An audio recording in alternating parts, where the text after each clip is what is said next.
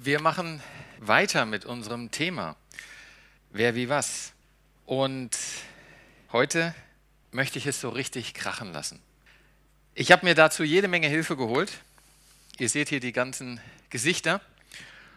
Und ähm, die werden heute im Laufe des Gottesdienstes auftauchen, denn Sie haben alle einen Beitrag dafür gemacht und dafür ein recht herzliches Dankeschön. Wir wollen heute einen roten Faden durch den gesamten Verlauf der Bibel ziehen. Das heißt, wir fangen bei Adam und Eva an und hören wirklich in der Offenbarung aus. Wir lassen ein paar Kapitel weg. Ähm, lasst euch überraschen. Also, wir hatten bisher das Wer und das Wie. Wer ist Jesus? Da mal ganz schnell zusammengefasst, Jesus ist Gott und Mensch. Und der zweite Punkt, wie hat er sich offenbart? Er hat sich natürlich offenbart durch Wunder, die er vollbracht hat und durch, ich habe das jetzt mal genannt, anregende Aussagen. Sowohl im Sinne von Streitgespräche, intensive Diskussionen, wie auch Gleichnisse. Alles sehr anregend. Und heute wollen wir auf das gehen, was hat Jesus für uns getan? Und da ist das, der zentrale Punkt im Christentum, ist eigentlich das Thema dass Jesus für uns gestorben ist und das uns auch mitgeteilt hat. Er sagte, ich gehe sterben, kommt ihr mit. Und das also jetzt im Sinne von einen roten Faden durch die Bibel zu ziehen. Der Titel ist etwas provozierend, das ist auch ein bisschen Absicht. Es soll sozusagen anregend sein. Lasst euch überraschen. Wir werden das in vier Abschnitten machen, immer unterbrochen mit Musik, weil es ist eine Menge, wenn man einmal durch die Bibel geht. Aber was ich klar machen möchte, ist, dass es wirklich einen roten Faden gibt, dass es eine durchgehende Geschichte ist. Obwohl es alles einzelne Bücher, einzelne Briefe sind, ziehen sie einen Faden von vorne bis hinten durch. Gehen wir an den Anfang. Und ihr seht dort auch oben ist so eine kleine rote Linie, das ist so ganz kurz und das wird dann immer länger. Also, wir reden vom dem ersten Tod. Wir sind sozusagen im Paradies. Gott hat alles gemacht, er hat alles geschaffen, hat sich das angesehen, hat gesagt, richtig gut. Er sah, dass es sehr gut war. Und ähm, nun gibt es ein Problem, denn Adam und Eva, die da drin rumlaufen, die finden das schon toll, aber irgendwie wollen die mehr. Und da ist ein Problem. Denn es gibt in diesem Paradies einen Baum, was immer das nun symbolisiert. Und da heißt es, wenn du davon isst, musst du sterben. Gott hat ihnen das sehr deutlich gesagt. Er hat gesagt, ihr dürft im Garten alles essen, bebauen, bewahren, ist eure Aufgabe, aber dieser eine Baum nicht davon essen. Und dann kommt da etwas, was dort beschrieben wird als eine Schlange. Und diese Schlange sagt, N -n, das ist ganz toll, ihr müsst davon essen, weil dann werdet ihr mehr. Ihr werdet sein wie Gott. Und das finden Adam und Eva gut, denn sie wollen mehr. Sie wollen selber Gott sein. Was interessant ist, weil eigentlich wurden sie geschaffen im Bilde Gottes. Das heißt, sie wurden schon sehr ähnlich wie Gott geschaffen als Repräsentanten Gottes. Aber es reicht nicht. Sie wollen noch mehr. Und das hat die Todesfolge. Das Erste, was passiert, ist, dass sie plötzlich Kleidung brauchen und Gott versorgt sie sogar in dem Moment, obwohl sie sich von ihm abwenden, indem sie Gewänder aus Fell kriegen. Und diese Felle kommen von Tieren, sprich der erste Tod geschieht, Tiere müssen sterben, um den Menschen zu schützen vor dem, wo er sich plötzlich nackt fühlt. Nun, das Interessante ist, und das sagt ja auch Römer 26, der Gewinn aus dieser Sünde, sprich die Abkehr von Gott, das Nichthören auf Gott, ist der Tod. Und dennoch geht Gott her und sagt, ich mache eine Vorhersage. Zwar ist diese gesamte Welt der Vergänglichkeit unterworfen. Wer vielleicht das kleine Video, was ich äh, am Mittwoch gepostet habe, gesehen hat, da ging es ja um die Frage, warum sterben wir überhaupt? Das ist die Antwort. Wir sterben, weil wir uns von Gott abgewandt haben. Es gibt viele andere Erklärungen, wissenschaftliche Theorien, wie das alles zusammenhängt. Die Bibel sagt sehr deutlich, wir sind in einer verfallenen Welt, unsere Welt ist der Vergänglichkeit unterworfen und so auch wir, weil wir uns von Gott abgewandt haben und er es dann so verfügt hat. Es ist nicht mehr alles so gut. Das sehen wir gerade in dieser Zeit mit Corona, jetzt auch, wo die Zahlen leider wieder steigen. Aber Gott macht noch was anderes. Er sagt, es wird ein Retter kommen. Und dazu vielleicht ein, kurzes, ein kurzer Videoclip aus dem Bibelprojekt. Die Schlange wird einfach als ein Geschöpf dargestellt, das gegen Gott rebelliert. Sie will, dass die Menschen die Güte Gottes anzweifeln und sich so ins Verderben stürzen. Was auch immer diese Schlange ist, sie ist die Quelle von allem Bösen, das in dieser Welt und unserem Leben heute passiert. Aber es gibt auch Hoffnung, denn Gott macht Adam und Eva genau hier dieses interessante Versprechen. Nämlich, dass jemand in der Zukunft kommen wird, ein Sohn Evas. Und dieser Mensch, der kommen soll, wird der Schlange den Kopf zertreten und die Quelle des Bösen zerstören. Allerdings, während diesem Kampf wird die Schlange dem Menschen in die Ferse beißen. Also ist es quasi ein gegenseitiges Besiegen. Ja, es ist ein seltsames und gleichzeitig schönes Versprechen. Und das ist die Stelle, die dazu in der Bibel da ist, nämlich, dass Feindschaft ist zwischen diesem Bösen und der Frau, dem Menschen allgemein, und dass ein Nachkomme kommen wird durch die Geburt einer Frau. Und dieser Nachkomme wird der Schlange, sprich dem Bösen, den Kopf zertreten, womit übersetzt wird, das Böse sozusagen zerstört wird. Gleichzeitig wird aber derjenige, der das macht, einen riesigen Schaden erleiden. Wenn die Schlange zubeißt, dann giftig, wie hier auch dargestellt, stirbt er auch. Das heißt, es wird ein Retter kommen, der in seinem Akt der Befreiung sterben wird. Schon die Vorhersage in 1. Mose 3, ganz weit vorne in der Bibel. Allerdings, noch ist er nicht da. Und was passiert, was wir sehen, ist, dass es immer schlimmer wird. Nachdem erstmal nur ein Tier gestorben ist für die Fälle, breitet sich das Thema Tod extrem aus. Richtig exponentielles Wachstum, fast wie ein Virus zu vergleichen. Die Zahlen 1, 7, 77 und dann im Prinzip alle bis auf 8. Das wollen wir uns einfach mal angucken. Und dazu wird als erstes Tabea berichten, über den ersten Mord.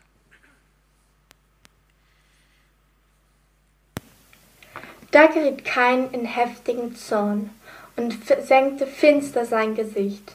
Jahwe fragte ihn, Warum bist du so zornig? Was soll dein finsterer Blick? Hast du Gutes im Sinn, dann heb deinen Kopf hoch. Wenn aber nicht, dann liegt die Sünde schon vor der Tür und hat Verlangen nach dir. Aber du musst es sein, der über sie herrscht. Doch kein sprach seinen Bruder an. Und als sie auf dem Feld waren, fiel er über Abel her und schlug ihn tot.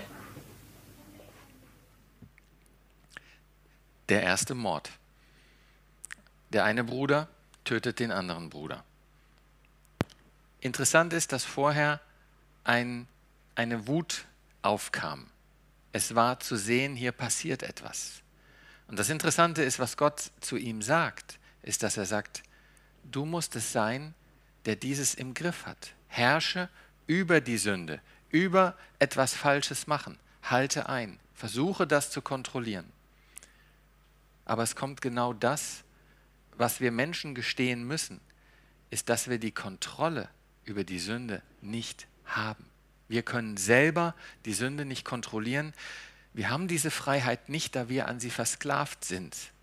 Und wir merken das heute auch, es ist ein neuer Begriff, Präkrastination. Ihr könnt gerne mal nachgucken, was das heißt, aber es ist eine dauernde Ablenkung und ich merke das selber, wie ich ständig abgelenkt bin durch irgendwelche Sachen und Konzentration immer schwieriger fällt, weil wir immer mehr Dinge haben, die Aufmerksamkeit von uns fordern. Und irgendwo dabei zu bleiben, ist schwierig. Wir sind wie versklavt an dieses Thema. Und so wird hier deutlich, wir sind versklavt an die Sünde.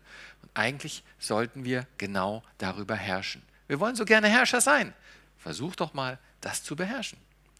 Aussage, schwierig, funktioniert nicht so ganz. Jetzt waren wir bei eins. Und kein wurde gesagt, ähm, als Schutz wohlgemerkt, Gott hat dem Mörder trotzdem einen Schutz zugesprochen. Wenn jemand dich tötet, dann werden sieben andere dafür zur Rechenschaft gezogen werden. Dann kommt aber der nächste, das wird Simon uns erklären, der macht daraus noch eine größere Zahl.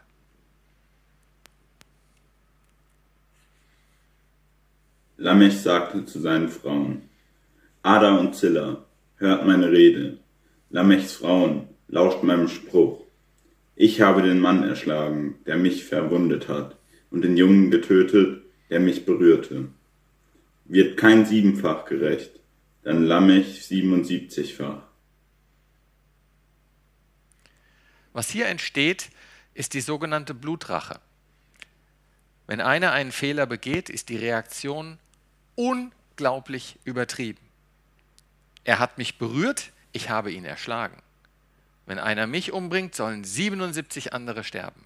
Das wurde immer mehr. In diesem Zusammenhang müssen wir dann später auch sehen, Auge um Auge, Zahn um Zahn. Das ist eigentlich wieder die Zurückkehr auf, lass es in einem Maß bleiben.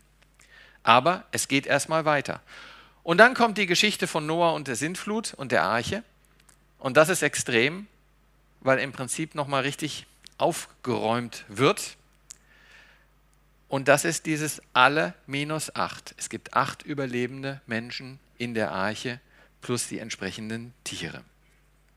Das heißt, diese Zahl nimmt zu. Nach der Arche schließt Gott dann einen Bund. Aber da sagt Gott auch ganz klar, hier habe ich was erkannt. Und wir, äh, es ist jetzt halt leider, wie es ist. Der Mensch wird zum Schrecken. Und dieses Schreckhafte, das wird Jonathan uns erläutern. Alle Tiere, alle Vögel, alles, was sich auf der Erde regt, und auch alle Fische sind in eure Gewalt gegeben. Sie werden vor euch erschrecken und sich fürchten, und alles, was da lebt und sich regt, soll euch wie die Pflanzen zur Nahrung dienen. Der Mensch wird zum Schrecken. Sie werden vor euch erschrecken und sich fürchten. Wenn wir heute in die Natur gucken, wir sind zu einem Schrecken der Natur geworden. Wir müssen teilweise gegen uns selbst kämpfen, dass wir den ursprünglichen Auftrag, Natur bebauen und bewahren, dass wir den noch in sinnvoller Weise wahrnehmen können. Das, was hier beschrieben wird, ist erfüllt. Wir sind so unterwegs. Und alles, was wir sagen können, ist, dass wir eigentlich sagen, Herr, sei uns bitte dafür gnädig. Und Gott zeigt seine Gnade. Er zeigt seine Gnade durch die Einführung von etwas Neuem.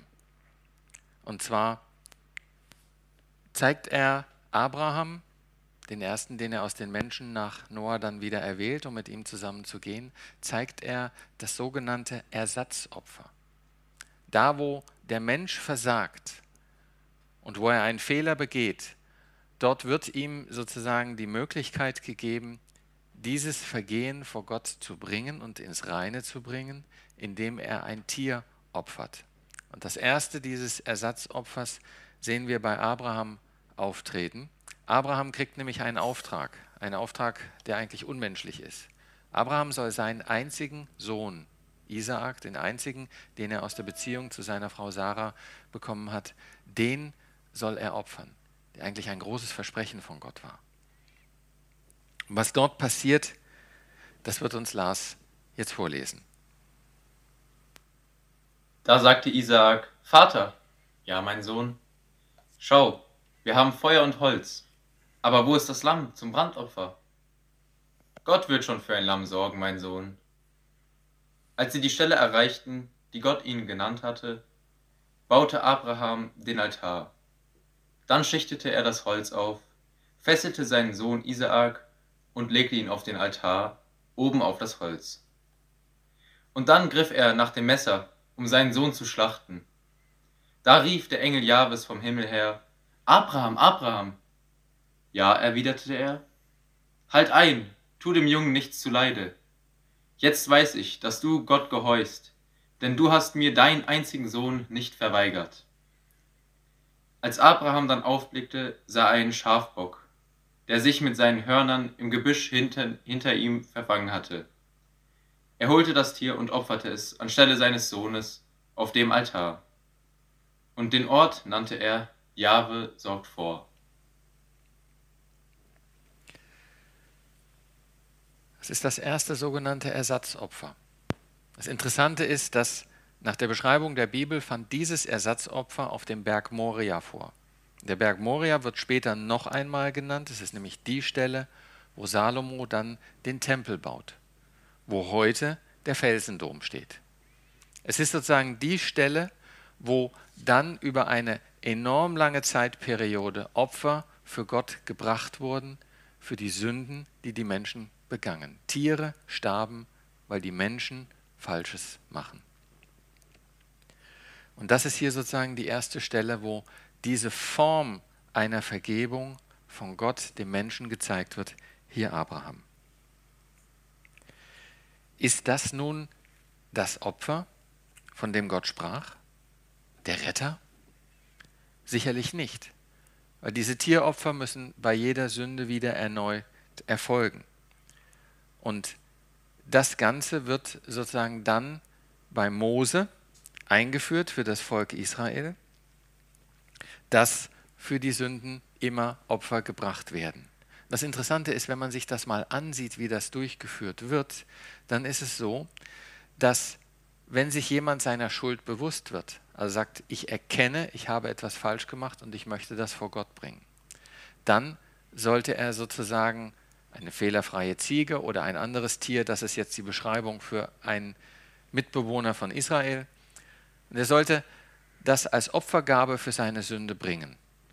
Und dann sollte er bei diesem Tier die Hand auf das Tier legen, in dem Bewusstsein, ich übergebe dir meine Schuld. Ich bin schuld an dem, was jetzt passiert. Du trägst das. Das Interessante ist, dass wir da im dritten Buch Mose lesen können, dass derjenige das Tier selbst schlachten soll. Es sollte ihm bewusst sein, dass er für den Tod des Tieres verantwortlich ist. Es war nicht, dass er das Tier brachte und dann zum Priester und sagte, mach du das mal für mich.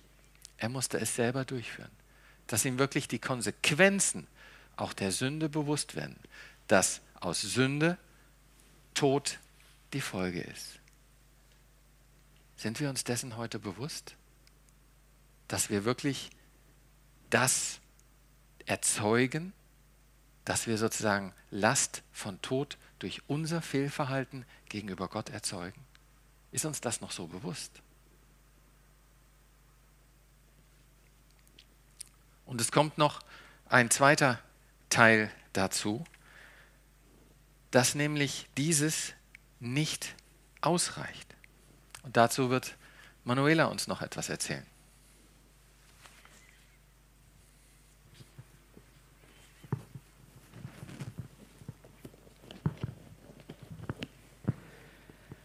Genau, mich hat der, das Thema natürlich auch beschäftigt und ich bin in den Vorbereitungen bei ERF auf ein Hörbuch gestoßen, wo einer vorliest, ähm, Leben im Hospiz, also ein Sterbebegleiter im Prinzip. Und dann ist mir der Satz hängen geblieben, mit dem Tod, mit unserem Tod ist nicht alles vorbei. Und ich dachte, jo, ist ja eigentlich klar, aber irgendwie dachte ich, was heißt es denn? Wir beschäftigen uns nicht gerne mit dem Tod. Auch ich habe gestern ein Sterbeseminar gehabt, wo ich merke, oh, das zieht mich ganz schön runter. Und ich denke, wie gehen wir damit um? Wir haben natürlich Hoffnung und trotzdem müssen wir uns damit auseinandersetzen. Denn jeder stirbt für sich allein und der Tod wirft uns quasi auf uns selbst zurück. Ähm, und wir können dann, wenn der Tod da ist, nicht mehr ausweichen und müssen uns vielleicht der Frage stellen, was habe ich mit meinem Leben gemacht? Was hinterlasse ich der Welt? Wofür ist es zu spät? Wofür auch noch nicht? Und auf wen werde ich mich einmal berufen können? Durch wen werde ich mich rechtfertigen? Wie gesagt, mit dem Sterben ist nicht alles vorbei und der Tod, unser eigener Tod, bereinigt auch nicht alles, was wir im Leben getan hat, was wir im Leben getan haben. Dazu braucht es mehr. Und ich denke, da macht der Michael gleich weiter.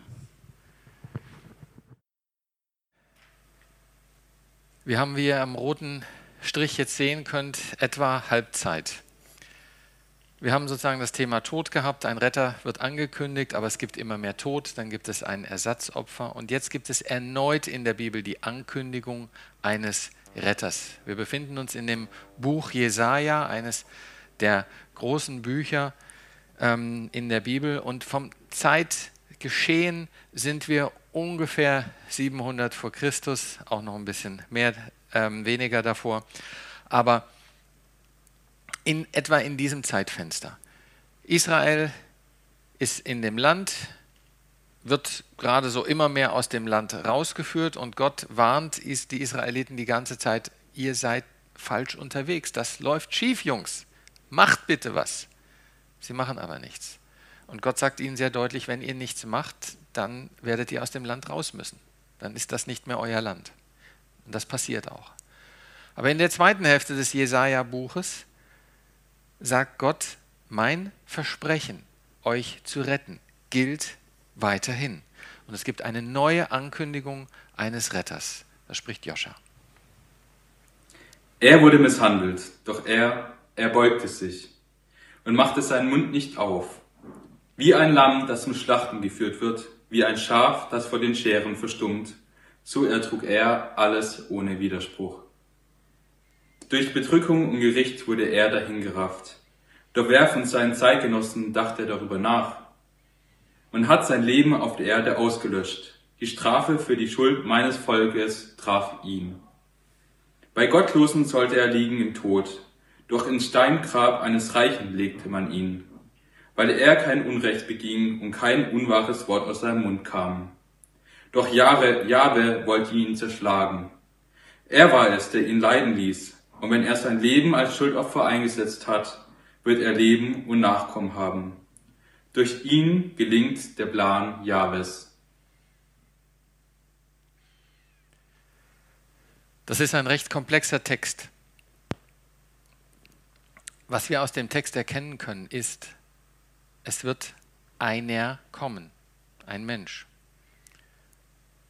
Und er wird getötet werden. Sein Leben wird ausgelöscht werden. Und es wird in dieser Auslöschung wird die Strafe des Volkes Gottes auf ihn gelegt werden. Wie bei dem Opfer, wo man sozusagen die Hand auf das Tieropfer legte, so wird hier derjenige, der kommt, die Schuld des gesamten Volkes übernehmen, auf einen Schlag. Und das ist interessant. Und dann geht es noch weiter. Wenn er das gemacht hat, wird er leben. Und das sind schon diese Aussagen, er wird sterben dafür, aber er wird danach wieder zum Leben kommen. Und durch ihn, durch diese eine Person, durch diesen Retter, der da kommt, gelingt der Plan Jahwes. Und was ist Jahwes Plan? Jahwes Plan ist, uns zu retten. Nichts anderes hat er im Sinn. Die ganze Zeit spricht er von einem Retter. Der wird jetzt angekündigt, dass er kommen wird. Wie gesagt, wir befinden uns noch 700 Jahre davor. Und dann kommt irgendwann dieser Retter. Irgendwann sind dann die 700 Jahre. Es ist Jesus Christus. Dieser ganze Plan, dieses ganze Kommen ist einzig und allein das Handeln Gottes. Er macht es für uns. Wir tun nichts dazu. Wir stellen uns eher dagegen. Und jetzt kommt dieser Retter. Er wird dir den Kopf zertreten, du wirst ihm in die Ferse beißen. Jesus kommt. Und was Jesus dann tut, wenn er mit den Leuten, mit denen er zusammen unterwegs ist, seine sogenannten Jünger, zwölf Personen, mit denen er im engeren Kreis drei Jahre lang durch das Land zieht, und ihnen gibt er plötzlich die Information, ich gehe sterben. Für sie nicht unbedingt eine Nachricht, die sie verstehen. Für sie eine Nachricht, gegen die sie rebellieren. Und diese Rebellion dazu und die Ankündigung von Jesus, das liest uns jetzt Ben. Von der Zeit an begann er ihnen klarzumachen, dass er nach Jerusalem gehen müsse und dort von Rat, Ratsältesten, den hohen Priestern und Gesetzeslehrern viel erleiden müsse. Ich muss getötet werden, sagte er, und am dritten Tag werde ich auferstehen. Da nahm Petrus ihn beiseite und fuhr ihn an. Niemals, Herr. Das darf dir auf keinen Fall passieren. Doch Jesus drehte sich um und sagte zu Petrus, Geh mir aus den Augen, du Satan. Du willst mich zu Fall bringen, Was du denkst, kommt nicht von Gott, sondern von Menschen. Ich gehe sterben. Das war natürlich für die, die ihn begleitet haben, das war der große Lehrer für sie, der Wunder getan hat, der Wunderbares da gemacht hat. Und der sagt nun plötzlich, ich werde getötet werden. Das muss so passieren. Das ist erstmal ein Schock. Man denkt, wieso denn das? Du verbringst hier so schöne Sachen und dann sollst du getötet werden? Das soll nicht passieren. Aber genau das ist dieses Zusammenspiel, wo, deswegen nennt Jesus den Petrus plötzlich Satan, die Schlange. Er sagt, du ziehst das wieder in Zweifel. Du willst das nicht wahrhaben. Du willst das stoppen, weil du weißt, was passiert. Weg mit dir. Das ist genau das Ziel, das ist der Plan Jahwes. Und natürlich versucht die Schlange, diesen Plan zu stoppen, weil sie möchte Sieger sein. Die Zeit geht weiter und Jesus wird gekreuzigt, Jesus stirbt. Das ist uns in vielen Berichten überliefert, dass das am Kreuz erfolgt ist. Und Jesus hat ganz klar auch seinen Jüngern und anderen mitgeteilt, warum. Das liest uns Alena. Der Menschensohn ist nicht gekommen, um sich bedienen zu lassen, sondern um zu dienen und sein Leben als Lösegeld für viele zu geben.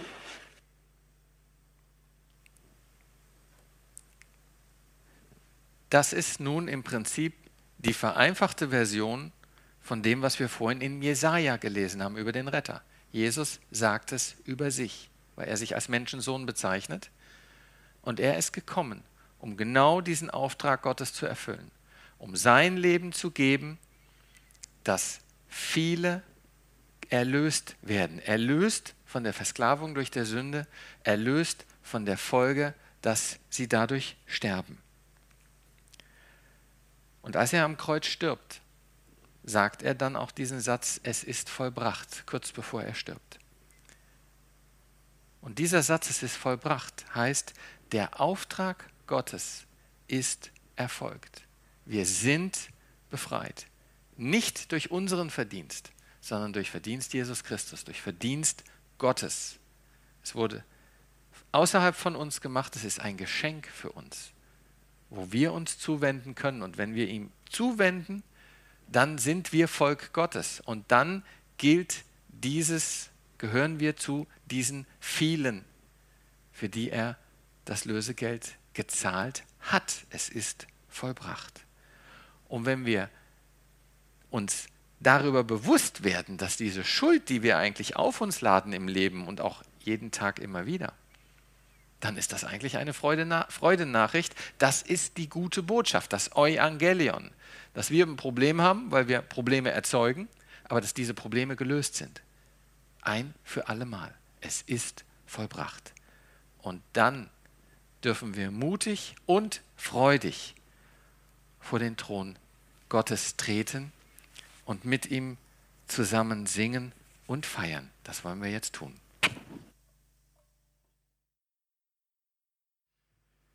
Mutig komme ich vor den Thron. Ende gut, alles gut? Wenn du jetzt sagst, irgendwie passt das noch nicht ganz für mich. Wenn alles vollbracht ist am Kreuz, das ist, was wir an Karfreitag feiern oder trauern, wie man es sieht. Und dann Ostern, alles, was danach kommt, da werden wir in den kommenden Sonntagen intensiver darauf eingehen. Warum ist das dann heute noch so?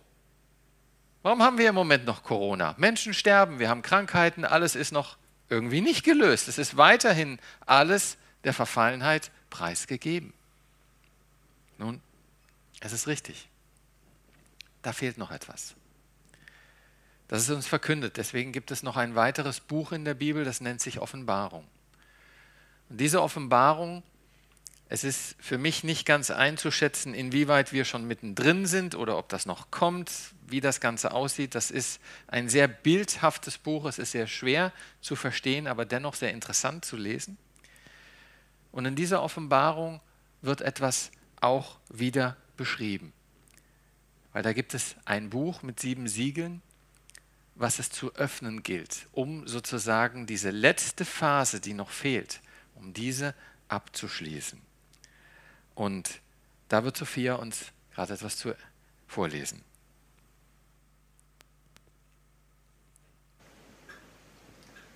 Es war keiner zu finden, der würdig gewesen wäre, das Buch zu öffnen und zu sehen, was darin stand. Deshalb weinte ich sehr. Da sagte einer der Ältesten zu mir, Weine nicht. Sieh doch, einer hat gesiegt. Es ist der Löwe aus dem Stamm Juda, der Spross, der aus dem Wurzelstock Davids herauswuchs. Er wird die sieben Siegel aufbrechen und das Buch öffnen. Da sah ich mitten im Thron in der Mitte der vier mächtigen Wesen und der Ältesten ein Lamm stehen, das wie geschlachtet aussah.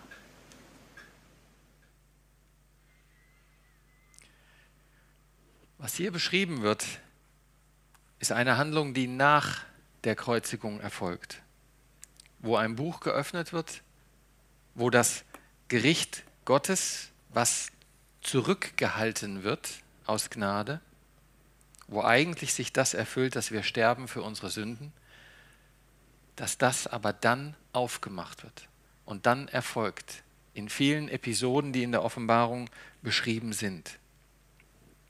Und dieses Buch zu öffnen, da gibt es nur einen, der würdig ist. Und der wird hier interessanterweise beschrieben als der Löwe aus dem Stamm Juda, der Nachkomme Davids das ist Jesus Christus. Und Jesus Christus wird dann gesehen von Johannes, der dieses alles beschreibt, weil er das, ihm diese Bilder sozusagen gegeben wurden, diese Einsicht.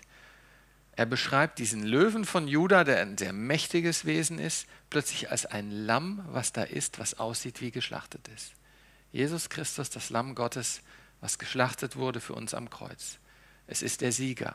Aber es ist nicht der Sieger im Sinne der Gewalt, dass es wie eine militärische Sache alles niedermacht, sondern es ist ein Sieger, der durch Liebe, durch eigene Aufopferung den Sieg für uns errungen hat. Und von ihm wird hier beschrieben, dass er irgendwann wiederkommt. Und auf diese Wiederkunft warten wir. Und dann wird er final das aufrichten, dass wir dann sagen können, jetzt ist alles gut. Darauf warten wir aber im Moment noch.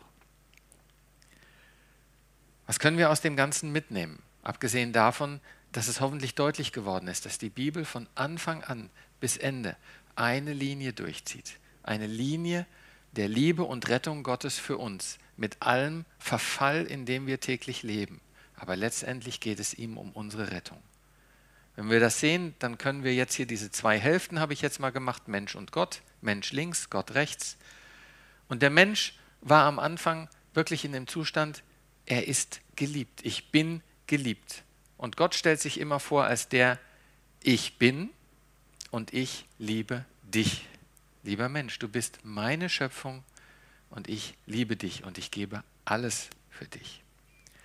Dann kam allerdings diese Zweifel auf, wo was beschrieben wird als Schlange, mit der Frage kam, hat Gott das wirklich gesagt? Hat er dich wirklich lieb? Unterdrückt er dich nicht? Willst du nicht mehr?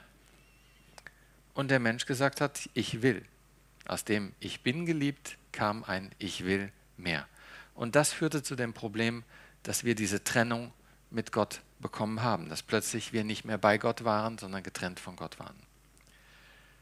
Gott hat gesagt, ich rette dich und ich werde für dich sterben. Das tat er in der Form seines Sohnes Jesus Christus, der dann wiederum eine Brücke gebaut hat für uns. Wir befinden uns genau in diesem Zustand, dass diese Brücke da ist. Wir können zu Gott kommen, wir können, wenn wir dieses Geschenk annehmen, sind wir faktisch schon gerettet. Dieser Zustand ist da. Aber wir befinden uns nach wie vor in einer Welt, die als Ganzes noch nicht in ihrem Zielzustand ist. Und dort haben wir weiterhin jeden Tag zu kämpfen mit dem Thema, dass da einer ist, der fragt, wirklich? Bist du wirklich gerettet? Wenn du mal guckst auf dein Leben, was du fabrizierst, was du tust, was in der Welt rum ist, kann doch alles nicht stimmen. Es ist wieder dieselbe Person, die Zweifel sät, die alles daran setzt, um das zu stoppen, was Gottes Plan ist. Und da dürfen wir uns festhalten an der Bibel, an der Aussage, von Jesus Christus. Es ist vollbracht. Wer sich zu Jesus Christus bekennt, ist gerettet. Da kommen immer wieder Zweifel auf, das ist ganz normal.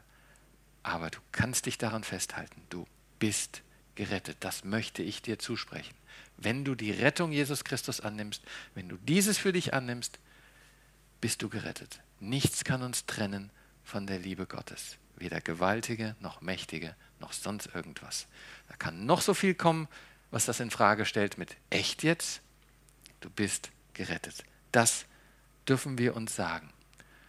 Und Gott hat gesagt in der Offenbarung, ich besiege diesen letzten Feind, den Tod. Und das ist die Rettung, dass auch wenn wir sterben, wir leben werden.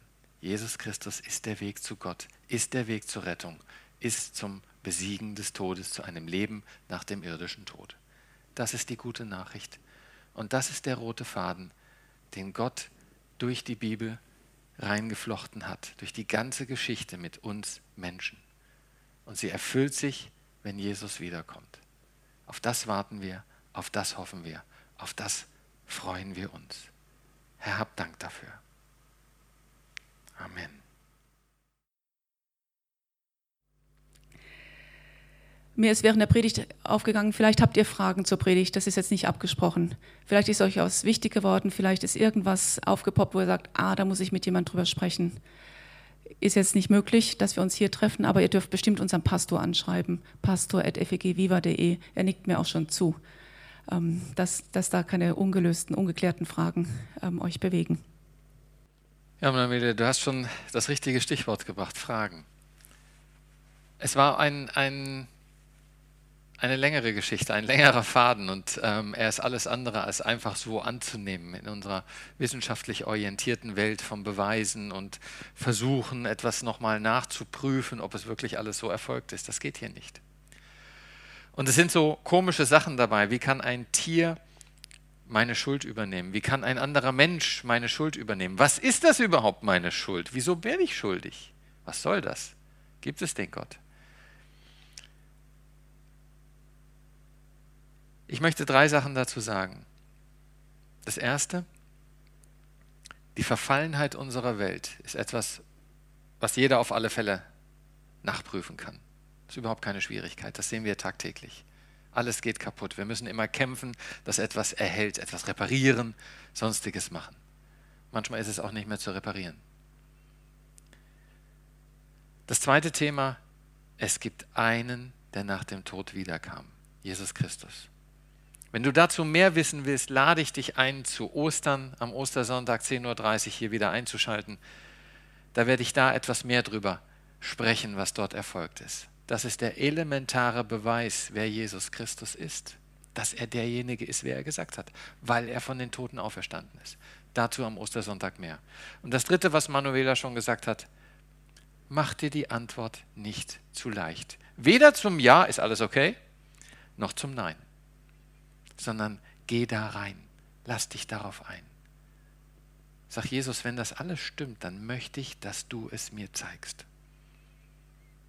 Und ich möchte auch für dich da sein, wenn du Fragen hast. Du kannst gerne eine E-Mail schicken.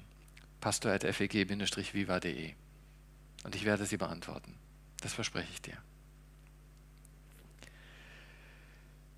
Von diesem Gott, der nichts anderes vorhat, als uns zu retten, dürfen wir uns jede Woche, jeden Tag, jede Stunde segnen lassen. Segen heißt, dass er Gelingen schenkt, dass er uns seine Kraft, seine Unterstützung, sein Ich gehe mit dir mit schenkt. Das wollen wir auch jetzt tun. Und ich bitte euch, hier im Saal dazu aufzustehen, gerne auch zu Hause. Diese Nachricht der Rettung, wenn du, wenn du das annehmen kannst, wenn du dir bewusst machst, hey, egal was hier passiert, es gibt ein Leben danach, es gibt etwas Wunderbares, was kommt das kann dir Frieden im Herzen geben. Und dieser Frieden, der ist mit Verstand nicht zu erklären. Deswegen finde ich den Segenspruch aus Philippa so schön, weil er genau das ausdrückt. Dass dieser Friede, der von Gott kommt, der über unser Verstehen, über unser Verstand hinausgeht, weil Gott so viel größer ist.